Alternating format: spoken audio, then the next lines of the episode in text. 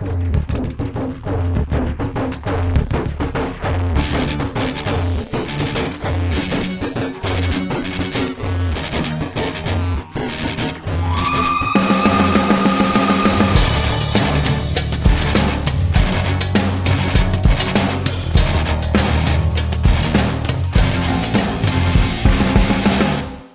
Avec le soutien de la MDJS. Bienvenue sur Radio Ma'arif pour votre podcast icône, le podcast qui rend hommage à notre patrimoine humain. Aujourd'hui, vous connaissez le principe, deux personnes défendent chacun leur icône de prédilection. Et euh, j'ai avec moi euh, Mehdi Bouzien, acteur associatif, et Reda Leli. Bonjour messieurs. Ah, salut, salut. salut, j'étais Oui, perdu oui. dans mes Non, non, notes. Non, non, il parce que maintenant pas. que j'ai changé de place dans le micro, euh, il faut que je travaille plus. Marhaba bik, marhaba bik. Donc vous connaissez le principe, comme je disais. Euh, chacun de vous, pendant 15 minutes, va nous présenter euh, l'icône qu'elle a choisie et nous dire pourquoi cette personne mérite d'être une icône. Je vais commencer par Mehdi, je pense. Alors, euh, moi, je propose pour aujourd'hui euh, Aïcha. Aïcha.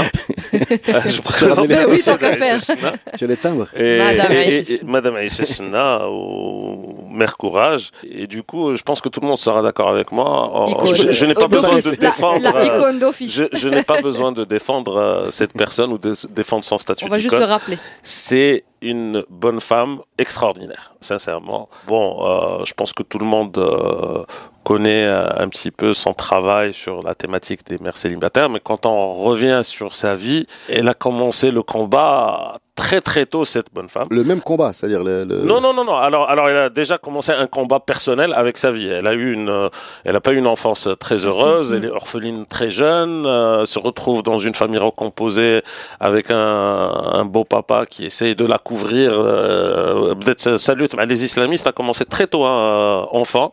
Donc, il veut la couvrir, la sortir de l'école. Sa mère euh, l'envoie chez, chez ta- sa tante, tante à, à Ca- à Casa- Tu Casablanca. parles de couvrir. euh, Couvrir euh, Ah, euh, en voile, euh, lui couvrir le visage Ouais.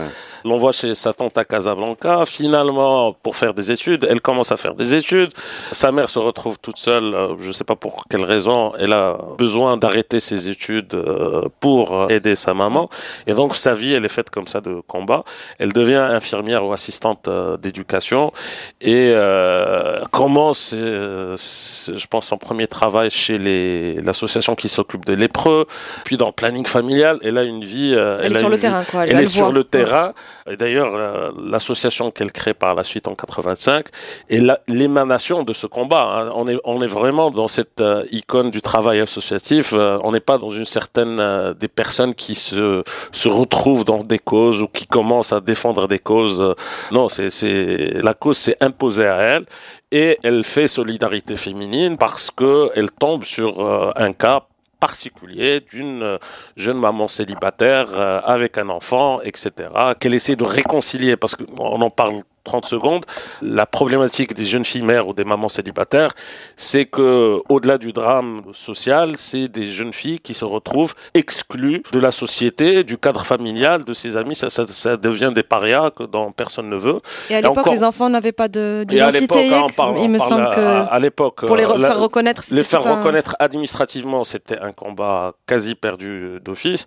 Et donc, euh, elle tombe dans ça un petit peu par la force des choses, parce qu'elle est sur le terrain. Elle travaille, je pense, le planning familial. Donc, euh, Donc elle, était confrontée direct, à ça. euh, Et de fil en aiguille, elle décide euh, finalement, en 85, je pense, ou 84, avec une, une bonne sœur, de se lancer dans une association, Solidarité Féminine, justement pour apporter ce dont ces jeunes filles mères ont besoin. C'est-à-dire, un, un accueil, ne pas se retrouver dans la rue. Hein, c'est la première problématique auquel sont confrontées ces jeunes filles lorsqu'elles sont enceintes et par la suite ces jeunes filles et leurs enfants. Deuxième chose sur laquelle a commencé à travailler Solidarité Féminine, c'est offrir une, une crèche. hein. Une fois que l'enfant est né, pour que la maman puisse retrouver un, éventuellement. un semblant de revenu ou une situation Mhm. professionnelle, elle a besoin de faire garder son enfance. Comme ça, ne pas être obligé de l'abandonner ou euh, le donner ou de le laisser dans un orphelinat. Par la suite, je pense que c'est des choses qui se sont faites au fur et à mesure. Par la suite, la formation. Ces femmes sont souvent issues de milieux très défavorisés, pas forcément éduquées, de milieux milieu rural, etc. Donc elle a commencé à monter des ateliers de formation en cuisine, en coiffure, etc. De manière à, à mettre entre les mains de ces jeunes filles un métier avec lequel elles puissent euh, qu'elles puissent exercer une profession par la suite. Et enfin des activités génératrices de revenus, d'où le fameux restaurant Solidarité féminine, le fameux que, couscous que les Casablancais de, Casa- de Casablanca. connaissent bien. Aujourd'hui, ils ne font plus que du couscous. Il y a tout. Aujourd'hui, juste pour information, le couscous de solidarité féminine est livré par. euh, Vous pouvez le commander aussi sur, euh, sur Alors ouais, la pour, pour ceux qui sont pas à Casablanca, en fait, la- la- l'association a, un lieu où, euh, où ces femmes-là sont mises à contribution, elles travaillent, elles, Elles sont travaillent, elles, effectivement. elles font à manger, et c'est un restaurant en fait. C'est un Euh, restaurant solidaire qui se trouve au quartier Palmier, euh, connu pour son couscous. Euh, Je- bien il y a- ce que c'est, Mais- j'en mais- salive, mais il y a mais aussi, y a je pense, un salon de coiffure à Hammam. Exact. Donc, il y a- il y, a plein d'activités génératrices de revenus. Et je pense que c'est cette association avec à sa tête Aïcha China, qui est quelqu'un alors qui n'a pas froid aux yeux, euh, voir Aïcha China intervenir dans, Dans un débat dans un débat ou dans parce que c'est quelqu'un qui n'a pas de cadre. Elle a une cause. Elle est prête à tout pour la défendre. hein. Elle, elle bouscule tout le monde. Je l'ai vu bousculer des ministres, des élus. Donc c'est quelqu'un qui porte la cause. Et aujourd'hui, si euh, il y a eu d'autres associations, il y a eu l'association INSAF, il y a grâce à elle, hein, c'est- c'est-à-dire elle a, elle a débunké ou là, elle a démystifié un, Un sujet, un tabou. qui reste toujours tabou, mais c'est un tabou dont au moins on arrive à en parler. Euh, Et même, elle a, elle a, elle a bénéficié le statut des enfants a beaucoup évolué hein, et c'est un petit peu grâce au lobbying qu'ont porté des associations comme Solidarité Féminine ou INSAF et d'autres associations. Aujourd'hui, un enfant, même né hors mariage, a une a identité. une euh, un statut administratif hein, qui peut être amélioré, mais il l'a tout de même. Et donc, c'est une personne qui a vraiment fait bouger les lignes sur ce tabou de manière assez claire, assez, assez et- frontale. Et pour ça, d'ailleurs, Aïcha Sina a fait l'objet d'une fatwa. Les années, je pense, les années 2000, euh, dans les, les prêches du vendredi, euh, c'est une des rares icônes à avoir, euh, avoir été citée parce que pour beaucoup de gens, débauche suite. aider une jeune femme, euh, c'est une incitation à la débauche, à la prostitution. Et donc, elle est combattue par les, les islamistes ou toute une frange de la population. Aujourd'hui encore, hein, c'est une personne qui a été combattue euh, et qui a failli lâcher prise à cause de ça, parce que c'est quelqu'un qui parle cash et qui parle d'un tabou. euh, excuse-moi, je t'arrête, quelqu'un qui a été beaucoup médiatisé aussi. Je sais pas dans quel sens ça va, si, si c'est son travail qui a fait qu'elle a été médiatisée ou si la médiatisation, euh, a, la médiatisation a aidé aussi à, Moi, soutenir son travail, elle- un, peu des deux. Elle utilise les médias, elle a bien raison, parce que son discours, il est percutant. Enfin, moi, je- j'ai en tête des, des interviews où elle donne le nombre de... de, De haram, en fait, des, des enfants... euh, des bâtards, en Oui. fait, c'est ça le, le mot. Hein, c'est... Ah, Voilà, je voilà. elle n'a- elle n'a pas peur des Euh, mots. voilà, donc elle, euh, elle va te dire, il y en a, euh, je connais pas les chiffres, mais c'est des chiffres qui, Tant. qui, il y en a qui- 24 par jour. Voilà, 24 par jour. Donc, euh, qu'est-ce qu'on fait Qu'est-ce que vous voulez en faire Et la, la puissance avec laquelle elle pose ce débat euh, sans avoir froid aux yeux, elle a été attaquée même sur sa sexualité, hein. Je sais que c'est une dame d'un certain âge et on a vu des gens euh, la, la renvoyer à ses habitudes à elle, ce qui est la seule façon qu'ils ont trouvé de, Oui, de contrer. ouais. Moi, j'aime beaucoup les, les gens qui, comme ça, qui posent les pieds dans le plat et qui mettent des noms sur l'évidence, parce que derrière le problème des femmes célibataires, il y a le sexe, il y a, il y a le, le- de société le problème de société, jours, ouais. et il y a le fait tout simplement d'avoir une attitude un peu saine vis-à-vis de, des choses qui existent, c'est-à-dire on peut pas euh, détourner les yeux et dire ça ne doit pas exister, et donc de fait la conclusion de la, la conséquence de ce qui ne doit pas exister, euh, en l'occurrence un être humain, ne doit pas exister, parce que on arrive quand même à des absurdités administratives et humaines euh, qui sont immenses. Euh, Ça frappe. euh, ça fait partie des gens qui font bouger les choses vers, comment dire, plus d'humanité. Moins de dogmes, plus de pragmatisme et plus de solidarité, moins de misère. euh, parce que derrière ça, il y a des avortements clandestins, il y a des bébés abandonnés. Et euh, d'ailleurs, des sur, bébés sur dans les avortements, on hein. dit, on dit euh, la légende prête à China le fait que le roi ait accepté il y a quelques années, en 2015, de de Légaliser l'avortement dans les conditions certaines de- conditions. de- d'inceste et de viol. euh, et la santé, parce que ce qu'il faut pas oublier, c'est que si, si vous vous intéressez un petit peu à, à la problématique, le problème des mères célibataires n'est pas forcément de la débauche. Il y a beaucoup de viols. Oui, oui, Il y a beaucoup de- d'inceste. Inceste. C'est une problématique euh, que connaissent beaucoup les petites bonnes. Et donc, euh, croire que les, gens qui sont dans la débauche se protègent très bien. hein. Les, les- les professionnels de la débauche ont leur... euh, Il y a un problème aussi d'é- d'éducation. hein, et de- et un problème d'éducation. hein. donc, donc, si on en parle aujourd'hui a mis aussi les pieds dans le aisément, plat. c'est en grande partie grâce à son Ah, combat. D'ailleurs, je rebondis sur un mot que tu as dit, Reda. Tu as dit misère, et ça me rappelle le livre aussi qu'elle a sorti, Miséria, en 96. Miséria, ouais. Euh, moi, c'est l'une de mes premières lectures euh, marocaines sur le, euh, on a tous lu le- Les Misérables, Assa- euh, Jean Valjean, de, euh, de voir cette misère-là, mais de lire des témoignages euh, de choses qui se passaient dans des foyers marocains. Moi, personnellement, c'était l'un de mes premiers. J'avais 15 ans, je crois, à l'époque. euh, je découvrais, je découvrais un monde euh, euh, choquant, mais aussi très vrai, quoi, très réel, dont j'ignorais complètement l'existence. Euh, apparemment, ça t'intéresse pas, mais Ça m'intéresse beaucoup. Non, non, Je te jure que ça m'a marqué. et- et son action change, change la vie de, je sais pas combien reçoit une cinquantaine, une centaine de mamans par an. On dit que le premier enfant sauvé par Aïcha serait devenu médecin. Donc, euh, ça change, bien, ça, change, euh, Ouais. ça change un petit peu la, la vie de toute une. Ça me rappelle une anecdote. euh, euh, au moment où ils suppriment la peine de mort en, en France, un des arguments, alors pareil, légende ou légende Ah. ou, ou pas, un des derniers euh, condamnés à mort exécuté. est devenu. euh, Non, Tada. non, non, non. euh, lui a été exécuté, Ah, mais il aurait assisté à une exécution dans sa jeunesse. C'est-à-dire, c'était pour contrecarrer l'idée que l'exécution était euh, la- la- l'application d'une peine de mort. Et, euh, Prévenait le- la pré- récidive. Prévenait la récidive. Voilà, ils avaient établi que le, le dernier avait déjà assisté à ça. Donc en fait, ça, ça va à rien. Enfin voilà, c'était c'est juste un rebond. Sur ce joli rebond, on va faire une petite pause et on revient.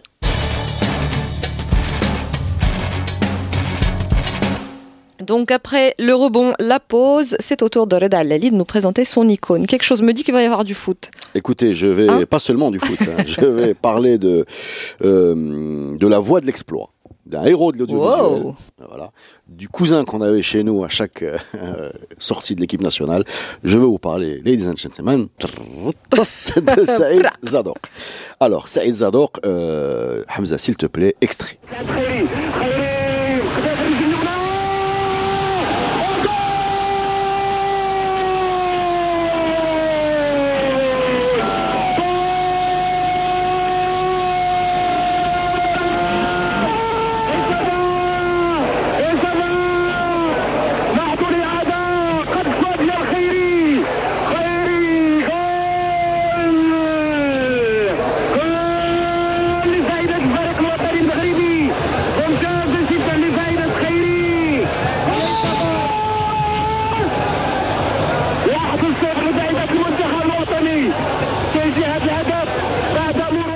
Tous ceux qui ont vécu ça euh, s'en rappellent. Alors, euh, juste une, statistique hein, pour poser le personnage. Il a commenté toutes les médailles olympiques marocaines. Alors, il était derrière le micro. À chaque fois que le, le Maroc a, eu une médaille. olympique. Et donc, depuis sa retraite, vous, vous comprendrez qu'il n'y en a plus. Parce que, parce que le bonhomme est bien vivant et bien en forme. Je l'ai eu au téléphone euh, il y a deux semaines. Et d'ailleurs, euh, je profite de cette immense tribune de Radio Maalif aux milliards d'écoutes pour demander à nos responsables de le remettre derrière le micro. euh, Ou de lui remettre des médailles. En, perspective de Tokyo euh, 2000, bah ouais, je de sais Tokyo, de la Coupe du Monde, de la Cannes, qui, tout- tous les résultats, toutes les médailles, sans exception, que ce soit d'athlétisme, de la boxe, puisque là on a eu des médailles olympiques, et, et il était là. L'appel est lancé. Exactement. Alors, euh, Saïd elle, c'est un personnage, hein, c'est un sacré personnage. Il rentre en- à la RTM en parallèle de ses études. euh, il est en 76, par exemple, quand il fait ses débuts à la RTM. Il est, donc il va passer son bac, ensuite sa licence, je pense, de droit. En parallèle, il est à la RTM, mais il est caméraman, il a été monteur, il a fait tous les métiers de l'audiovisuel avant d'arriver derrière le micro et sur même les plateaux télé pour euh, le mythique La Alam Riyadi. C'est quelqu'un qui a ravi tous les échelons de- des métiers de l'audiovisuel. C'est un joueur de foot, Saïd. Alors, ce qui est terrible, c'est un joueur de foot, mais qui est dans la même génération que les gens qu'il commente. C'est-à-dire qu'il a joué euh, au phare, il a fait des matchs, euh, il est connu dans le monde du foot que comme Un il. joueur professionnel? Oui, oui, en première division. ouais, il, a, il a affronté les gars euh, Dont il parle. Oui, parce que c'est c'est assez étonnant. C'est-à-dire que euh, il n'était pas d'une autre génération. C'est-à-dire qu'aujourd'hui, on voit des joueurs de foot derrière les micros qui parlent des joueurs de foot plus jeunes qu'eux. Là, non, non, non. C'est quelqu'un qui était, qui a un excellent niveau. Il est connu, par exemple, que Faria dans les entraînements, parce qu'il voyageait avec l'équipe nationale. À l'époque, l'équipe nationale partait avec euh, Zador, euh, un caméraman, euh, Bouazaoui, Il Mohamed. disait si j'ai besoin de Euh, toi, Mohamed pour la, pour la radio. Et oui, oui, non, mais il a joué, il, il a fait des entraînements. Il a fait Non. des- oui, oui, bien sûr, il a fait des entraînements. Il y a même un entraînement fameux En au Malawi. blessure, euh, Il y, a, il y a même un entraînement fameux, je pense, au Malawi, où euh, pour faire le 11e, euh, enfin le, le 22e, parce qu'il faisait une opposition, euh, il a tellement malmené un, un, un défenseur que Faria a changé, a changé la composition de l'équipe. J'ai une image en tête qui pourrait être magnifique, malheureusement, c'est c'est de la fiction. Quelqu'un qui haït la caméra ou qui pour Non, non, sauver, non, non, pour sauver justement, alors lui, là, à ce magnifique. moment-là, il était plus du tout derrière la caméra. Il était évidemment. Non, mais c'est- fou quand tu réfléchis. Mais Qu'on a, qu'on a un bonhomme euh, de ce niveau-là. Et, et non, alors c'est pas un détail, hein, c'est pas une anecdote. C'est que le bonhomme sent le foot, il respire le foot, il sait ce que c'est que le foot. Voilà. Il sait ce que c'est que le foot euh, techniquement, il sait ce que c'est que le foot humainement.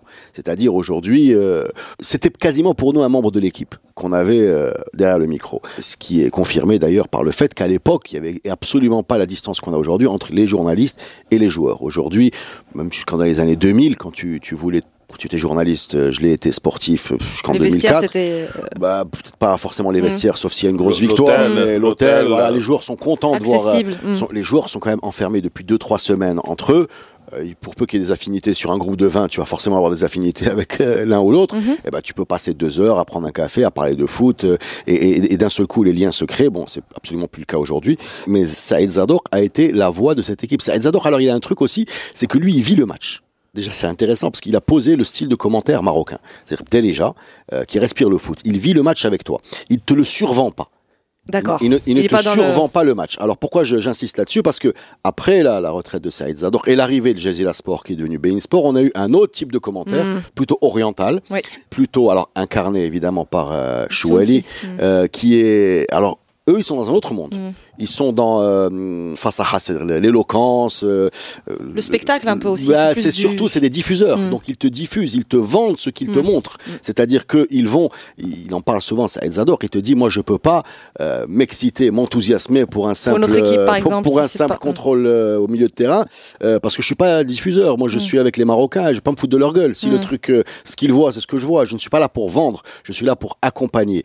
Juste euh, continuer la parenthèse sur le, le nouveau style, donc qui a été influent chez nous, le style oriental euh, Sport. Écoutez par exemple euh, Chouali dans la finale de la Coupe du Monde 2010, qui est je Espagne, euh, Hollande, on a senti qu'il a travaillé, donc il est parti sur Picasso, euh, Mala- il- euh, voilà, le Matador, euh, le, le Dali, euh, donc il comparait Il les, écoles euh, de peinture euh, hollandaises et espagnoles. Non, non, c'est un style, Mm. c'est un style qui est plus proche sud-américain, qui est dans l'éloquence. euh, il est tout seul, il n'y a pas d'analyse technique. Zador, c'était autre chose. Zador, c'était le, le cousin qu'on a qui est à côté de nous, qui a un micro et qui nous accompagne, voilà, qui nous accompagne avec spontanéité en créant son, son style. Alors pour information, c'est quelqu'un donc il n'y a pas que les matchs en direct, hein, il y a également euh, beaucoup, beaucoup, beaucoup, beaucoup de travail dans une fameuse émission qui s'appelait La Lame Regardez, qui a duré de 1979 à 2006, où on était comme ça euh, Dimanche soir. dimanche soir. Bah, c'est drôle parce que quand tu as dit Saïd Zador, ça me dit rien du tout. Maintenant que tu dis la, la, la- regardez, c'est bon, je Ah, vois bah, exactement qui c'est. Voilà, la, lame, regardez, Bah oui. c'était- c'était important. On Mais a- bien on n'était sûr. pas, euh, on n'avait pas cette multitude de foot euh, aujourd'hui euh, ju- jusqu'à la saturation. On avait les gars de l'après-midi, donc on avait des voix sans images qui nous disaient Hadi Mouhadi, Hadi machin, Hadef Jamil. Et après le soir, tu voyais autre chose. tu voyais pas le rapport entre. Mais c'était c'était un lien qu'on avait avec euh, avec notre championnat. C'était un lien qu'on avait avec notre audiovisuel. Et évidemment, je vais Et, revenir et, et dessus. Mriadi, pas, que- pas que le foot, c'était aussi le lien avec d'autres sports Ouais, qui. un, un peu trop de follow aussi à mon goût parce que Ouais, on avait quand même Je- J'en j'en parlerai pas, mais bon. D'ailleurs, hein, je fais appel à Moi, j'étais aux- contente. euh, je fais appel à- aux gens qui veulent nous parler des cavaliers des années 90 vu qu'on connaît que leur nom. Euh, de tête, j'ai Ah. des Toel dans ma tête qui sortent et des Hamid Abdelhamid. Enfin, je, je sais pas s'il faut garder ça dans le podcast parce que mais si quelqu'un veut en parler, qu'il vienne hein, parce Oui, que je crois que j'ai quelqu'un pour toi. Bon. Si tu veux parler Alors, de Forossi. euh, Riyadi, c'était c'était le, le, le rendez-vous euh, incontournable, tous plantés devant la télé à attendre les petits buts de voilà et puis avec les difficultés techniques, il faut qu'ils se rendent qu'on se rende compte qu'aujourd'hui que par exemple les buts de Berkane ou d'Oujda ou d'Agadir qui sont un peu à l'extrémité du Maroc, aujourd'hui c'est Venez en voiture, bah, vous ne venez pas. C'est-à-dire que un joueur comme Hamou Par exemple, on a vu que la moitié de ses réalisations, parce que les autres étaient marqués trop loin. Euh, et je veux finir évidemment sur ce fameuse Coupe du Monde de 86, où euh, Saïd Zador est avec Mohamed. Azaoui, euh, au commentaire, alors euh, Mohamed il est à la radio et Saïd il est à la télé. Mais quand Khaïli marque, on entend les deux. Les deux en parce qu'ils sont côte à côte. Tellement. et ils viennent l'un chez l'autre. Ils viennent l'un chez l'autre et on, va- on, va l'entendre. hein, Ils viennent l'un chez l'autre pour euh, et ils balancent sous l'effet de l'Amérique du Sud et l'envie de faire un truc exceptionnel le fameux goal qui n'avait jamais Qui euh, s'est jamais arrêté. qui n'a ja- ouais, qui- qui n'avait jamais balancé voulait- avant parce qu'ils sont euh, au Mexique. C'est on est qualifié en huitième de finale. Bon, il faut quand même qu'on sache qu'à l'époque personne n'a entendu ça. C'est-à-dire que non, que est encore plus fort et que ce n'est qu'avec YouTube qu'on a redécouvert. revoyant- en revoyant les- qu'à ce moment-là, non, c'est pas vrai parce que et pour vous dire encore une fois, ce foot des années 80 comme il est, c'est-à-dire que les matchs ont été rediffusés. C'est-à-dire et qu'on- tu le re-revois Ah, alors que tu connais l'issue du tu as- match. tu as- tu as fait le match, tu as fait la fête, rien entendu, et le lendemain, mais, mais dès le matin, hein, Ouais. euh, il y avait une seule chaîne, dès le matin, tu allumes la télé et tu as hâte de comprendre ce qui s'est passé avec la, la, la sérénité de l'homme Du qui sait, voilà, du, du type qui sait qu'on a gagné. Voilà. Donc, euh, euh, ce, ce- ce- ce bonhomme-là avait, avait un style, il l'a posé avec une proximité, avec une compréhension du foot, avait une façon très spontanée de s'exprimer, de façon très intelligible par, par tout le monde. Euh, le foot, c'est là où c'est un peu le laboratoire de la langue. Voilà. On est dans un, dans un Maroc où la parole publique, elle est contrôlée, elle est codifiée. Donc c'est les infos télévisées, euh, c'est les responsables qui parlent. Donc c'est très souvent une langue très lourde. Il n'y a pas beaucoup de micro-trottoirs, il n'y a pas de réseaux sociaux. Les Marocains ne parlent se pas. reconnaissent pas forcément. Voilà. Et, et le foot, tu peux pas être comme ça. Je veux dire, tu peux pas nous dire, euh, tu peux pas commenter avec une langue lourde. Ou alors, il faut vraiment euh, avoir le courage d'ennuyer tout le monde sur un sujet qui passionne tout le monde. Et ce bonhomme-là a fait partie de ces gens-là qui ont euh, trouvé leur voie. Et j'insiste, hein, et qui a été vraiment le standard jusqu'à l'arrivée, euh, je le répète une dernière fois, des, des chaînes orientales qui ont complètement modifié euh, les critères, donne. qui ont été très imités chez nous, qui sont plutôt dans un, une autre façon de, de voir le foot, qui sont des diffuseurs. Il te dit, Saïd Zadok Helk. Il te dit, moi, euh, Jazela, le type, il a la Liga. Donc Oui. il a Real Barça. Oui. Euh, déjà, le produit, euh, N'est pas le même. il est Mm. enthousiasmant. Vois. C'est- mieux qu'un. Ouais, euh, ouais, mais, mais, mais on, Quoique, quoique. non, non, à l'époque, c'était, c'était, voilà. Donc, j'ai vraiment euh, envie de rendre hommage à ce bonhomme-là, qui a beaucoup travaillé. Cette émission, euh, bah, c'est, il faut concrètement imaginer que tous les week-ends ont été mobilisés pour nous ramener les, les buts.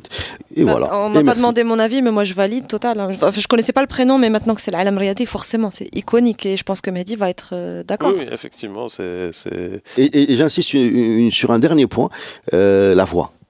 La voix, c'est important. La voix, ça crée une, une, Proximité. ça crée une Un proximité. lien, en fait, un lien avec exactement. ceux qui écoutent ça. Ouais, ouais, un, un li- un lien affectif. hein.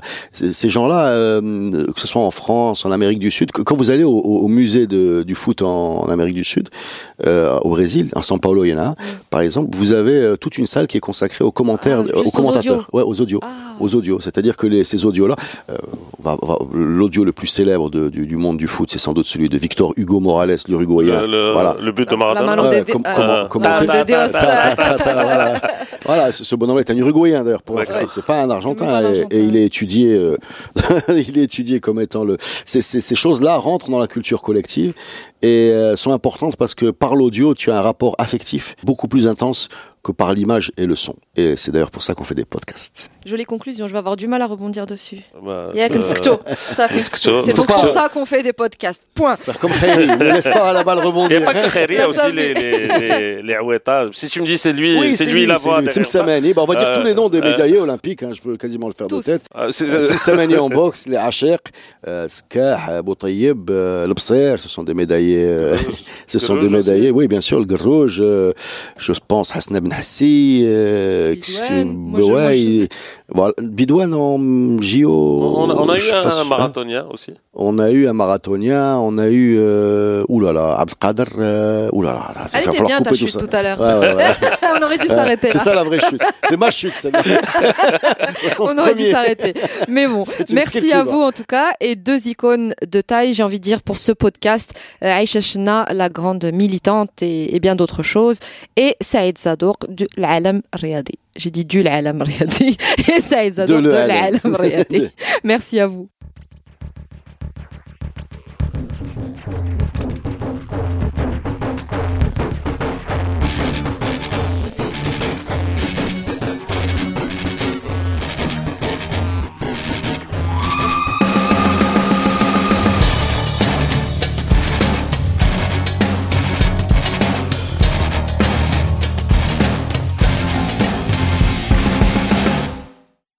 Produit avec le soutien de la MDJS.